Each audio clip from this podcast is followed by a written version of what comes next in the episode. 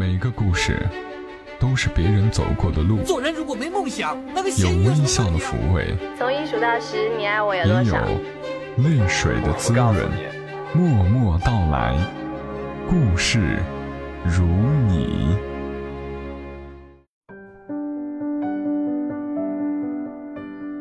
默默到来，故事如你，我是小莫，感谢你在众多声音里选择听到我。这里是由喜马拉雅独家播出的《默默到来》，在这里安静的和你讲个故事。今天要和你说的故事呢，来自于去年的一本新书，作者陆明，路途的路，明亮的明，一个说人话不鸡汤、文质朴素、行者无疆的物理学博士。大学教授，也是资深驴友，更是爱好写作的人。他的新书叫做《名字和名字刻在一起》，这是一本有温度的书，里面的故事朴素平实，又善解人意。我曾经说过他的故事，许你一个柴米油盐的未来，棉袄，还有奔跑的时光，你可能还有一点印象。那今天要和你说的。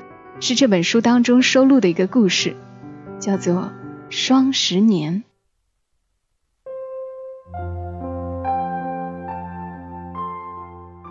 双十年，作者陆明。二十岁，他坐在长沙一所大学的教室里，有点心烦意乱，都是二姐不好。他恨恨的想，下意识的咬了咬笔杆。上个月，二姐有场。老乡聚会，硬拉着他一块儿去，他扭捏了半天，还是去了。那天晚上，一群年轻人肆无忌惮的喝啤酒，跳霹雳舞，唱崔健、鲍勃迪伦。有个看着挺拘谨的小伙子，胸前兜里插一支钢笔，在一片起哄声中，上台朗诵了一首席慕容的诗。小伙子脸蛋红扑扑的，不知是天生的，还是涨红的。他在台上朗诵：“总希望二十岁的那个月夜能再回来，能再重新活那么一次。”二姐咬耳朵，人家可厉害，年年拿奖学金。小伙子在台上继续：“然而唐时风，商时雨。”多少枝花，多少个闲情的少女。他觉得有点好笑，挺高大的一个小伙子，念这么委婉的诗。聚会结束后，红扑扑主动提出送他俩回宿舍。二姐走在前边，他和红扑扑跟在后面，肩并肩不说话，影子在路灯下拉长又缩短。从那天后。红扑扑每晚九点给他打电话，他八点四十从自修教室回来，电话铃一响，就赶紧冲过去接。要是让哪个姐妹接到了，准会挤眉弄眼，一脸坏笑。萍萍，有人找。红婆婆问他借萨特的《存在与虚无》，书很快还回来，里边夹了张小纸条，明天七点，小花园见。去呢，还是不去呢？多少枝花，多少个闲情的少女，他心底泛潮。像这多雨的季节，去呢，不去呢？辅导员在讲台上训话，个别女同学心思不放在学习上，整天卿卿我我。他低着头，脸发烫。四周窃窃私语，有人痴痴的笑。他气恼，电子工程系总共七个女生，只有他一个人在谈恋爱。个别女同学说谁呢？辅导员是个刚毕业留校的女研究生，短头发，一身正气，远看像刘胡兰，近看像吴琼花。谁整天卿卿我我了？谁心思不在学习上？他愤愤不平，不就是一块儿自修，一起搭伙吃饭，偶尔散个步吗？招谁惹谁了？隐约感觉到今年的三好学生没他的戏了。入党也遥遥无期。红扑扑，他的奖学金大概也泡汤了。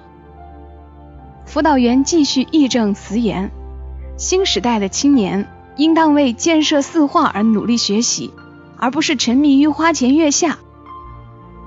他站起身，直接从教室后门走了，门砰的一声关上。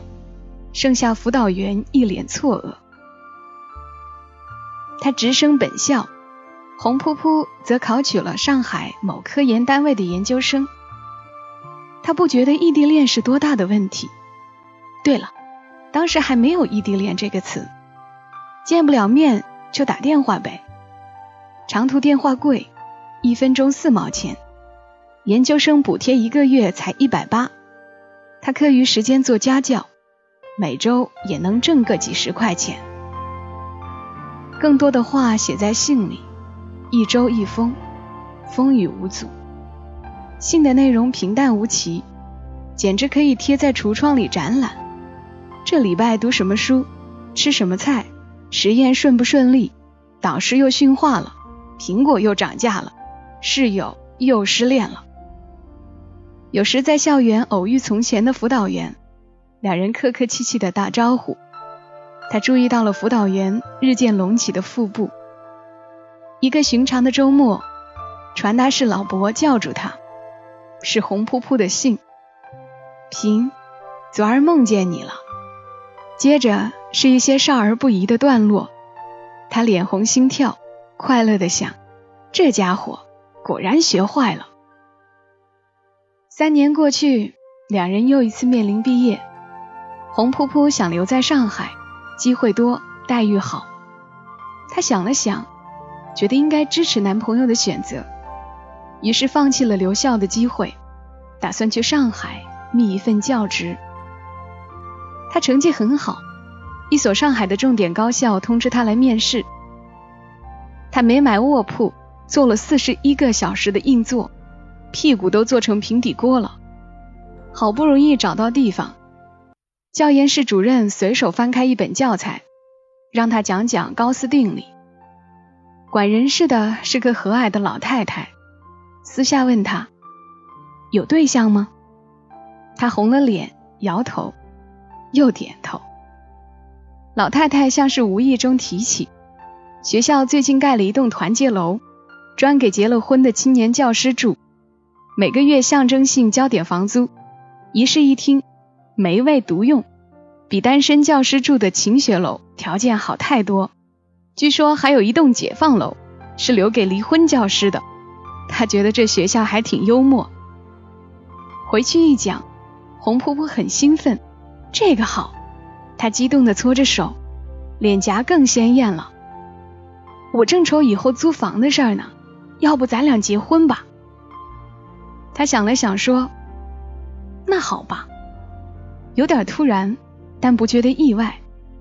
没有电影里那样心潮澎湃或热泪盈眶，仿佛只是一件理所当然的事情。时节到了，五月十三，杨梅摆摊，等秋分一过，大白菜也该上市了。跟父母打电话汇报，他嗫嚅着，拐了好大一个弯儿，父母倒是爽快的答应了。毕竟在老家那个县城，初中同学家的小孩都上幼儿园了。回到长沙，向系里提交结婚申请，有一栏需导师签字。导师说：“这我可不敢做主，得先跟你家长通个气。”导师立马拨通了他爹的电话，他不好意思极了，走也不是，留也不是。听筒里隐约传来他爹的汉中口音。么么哒，么么哒，日子就这么波澜不惊的过去。偶尔争吵，他坐着生闷气，不肯吃晚饭。夜深了，肚子咕咕叫，他依旧板着个脸。红扑扑叹口气，去楼下买来一碗凉皮，他最爱的家乡美食，往桌上一搁，吃吧。他扑哧一声笑出来。接着抹眼泪，怎么一碗凉皮就把自己收买了？心里又是甜蜜又是委屈。二零零八年，红扑扑不知从哪儿听来的消息，坚持要买房。两人花光了积蓄，办理了公积金贷款，欠了老家一屁股债，末了再向银行贷款几十万，买了郊区一套三室一厅。头一次欠债，还是一笔巨款，他不由得心慌。半年后，房价蹭蹭往上涨，光房子增值的钱。就超过他俩这些年的总收入，生活安逸了，工作也稳定了。只有一件事让他们揪心：孩子。从前住团结楼的时候，总觉得条件不好，时机不到；如今万事俱备，打算要孩子了，肚子却一直不见动静。一次次满怀希望，却换来一次次的失望。眼看着自己年过三十，他压力越来越大，甚至想起这件事儿就觉得喘不过气来。每天早晨熬两碗浓稠的药汁，一碗给自己，一碗给红扑扑，低头咕噜咕噜喝下，苦的说不出话来。这些年听说哪儿有名医就往哪儿跑，机票、火车票攒了厚厚一叠，人工受精、输卵管手术。疼得死去活来，国产药、进口药，各种偏方都试过，中医、西医，最后是死马当活马医。母亲每逢初一十五都去庙里点三炷香，虔诚的跪祷。他自己每晚抄一遍《金刚经》，不然心里发慌，睡不着。他开始害怕医院，害怕检查报告，害怕母亲的愁容和父亲的叹息。每回跟红扑扑回老家过年，他都觉得特别压抑，低着头也不敢跟人说话，像犯了什么错误。那一回在晚饭桌上，婆婆说着说着，突然一屁股坐在地上，嗷嗷的哭。我不管，我就是想抱孙子。他咬着嘴唇，默默的收拾了碗筷，然后把自己锁在房间里。任泪水无声的流。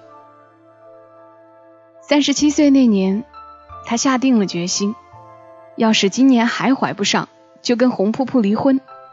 他想好了，房子、存款都留给红扑扑，他什么都不带走，净身出户，住学校的解放楼，从此寒来暑往，自生自灭。他问二姐：“你说？”我家红扑扑现在这条件，还有女孩要吗？二姐很警惕，你想干嘛？倒不是境界有多高尚，也不是视金钱如粪土，只是再不愿承受这样的压力，不愿过这暗无天日的生活。从前自己一个人的时候，不也很好吗？那天他觉得身体不太舒服，去医院检查，照完 B 超。医生告诉他：“你有了。”或许是无数次失望之后的一种自我保护，他很平静，反倒问医生：“你大概看错了吧？”医生笑了：“我工作二十多年，这还会看错？”他相信了。刹那间，万般滋味涌上心头，嘴唇颤动着，却说不出一个字。只呆呆的看着医生，大颗大颗的泪珠滚落。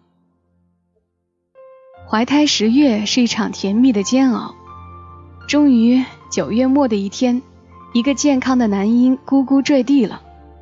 都说生孩子有多么疼，养孩子又是多么麻烦，他完全不觉得，再苦再累也是甘之若饴，这是上天赐予他的宝贝呀！要不是他，这个家。说不定就不存在了。小家伙一天天长大，他倾尽全力，给他最好的尿布、最贵的奶粉和最无微不至的呵护。有一次，他抱着小家伙下楼，脚底一滑，直接从楼梯滚了下去。小家伙安然无恙，他两处骨折，多处擦伤，眼角开了老大一个口子。红扑扑心疼的抹眼泪，一边感慨。这是母爱的力量啊！他有点不好意思，说自己没来得及想什么，完全是本能反应。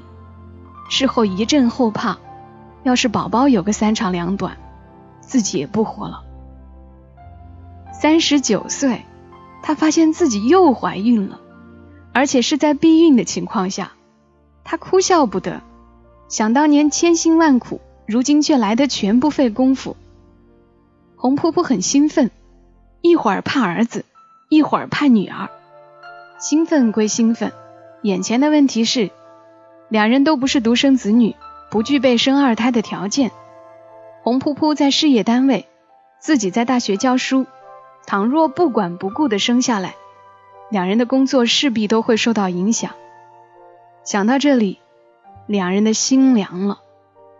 前些年，别的学院有个女老师怀上了二胎，四个月的时候，学院的领导找她谈话，领导慈祥的笑着，表示理解与为难。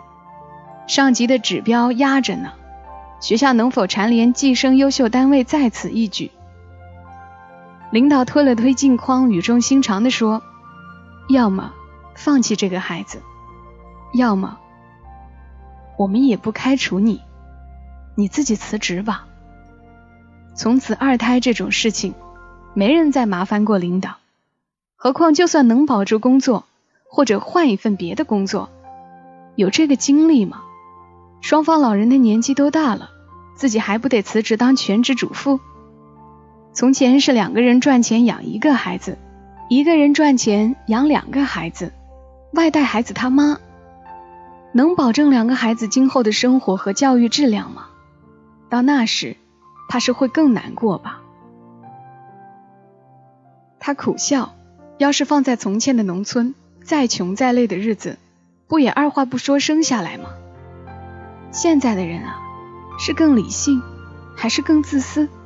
是更文明，还是更患得患失？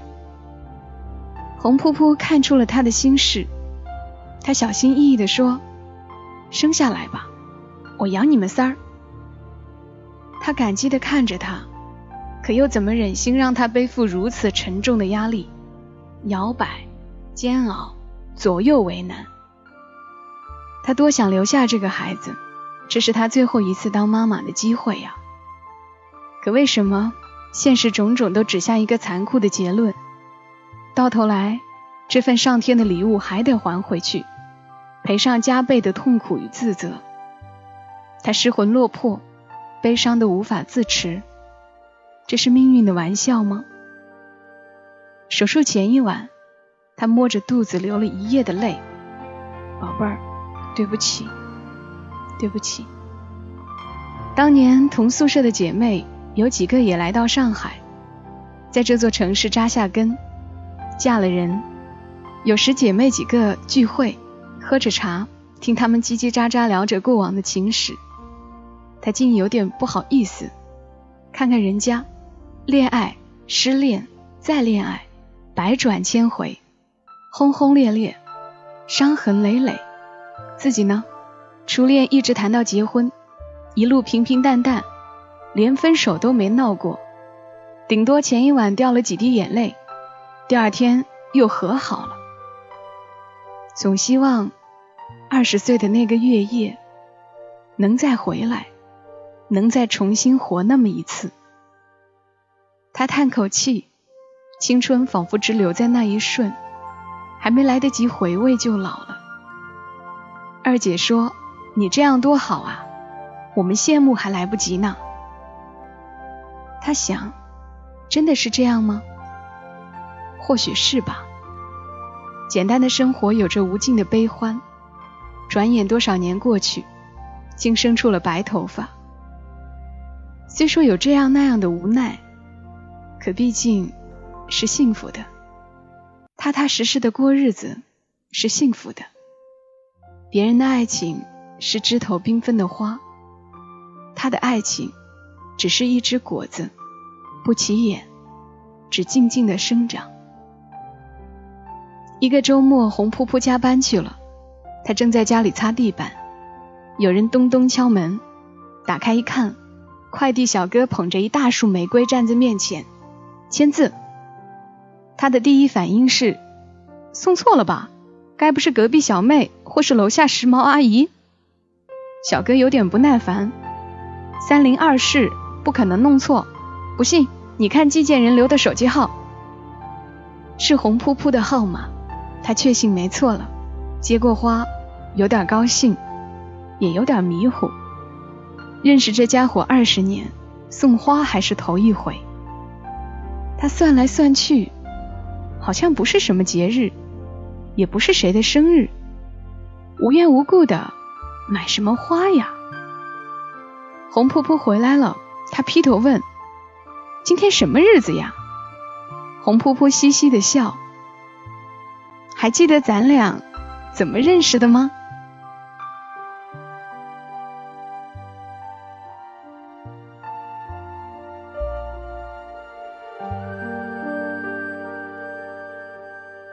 这个故事很长，对不对？都是一些平淡的日子，到最后我们终于明白。为什么作者说，踏踏实实的过日子是幸福的？别人的爱情是枝头缤纷的花，他的爱情是一只果子，不起眼，只静静的生长。就是这静静的生长，让人为之动容，它是有生命力的。愿这个故事伴你今晚好眠。非常感谢作者陆明写下了这样一本书，名字和名字刻在一起。再一次感谢你听到我节目中涉及到了音乐，请点开栏目下方的节目简介可以看到。我们下期声音再会，小莫在长沙跟你说晚安。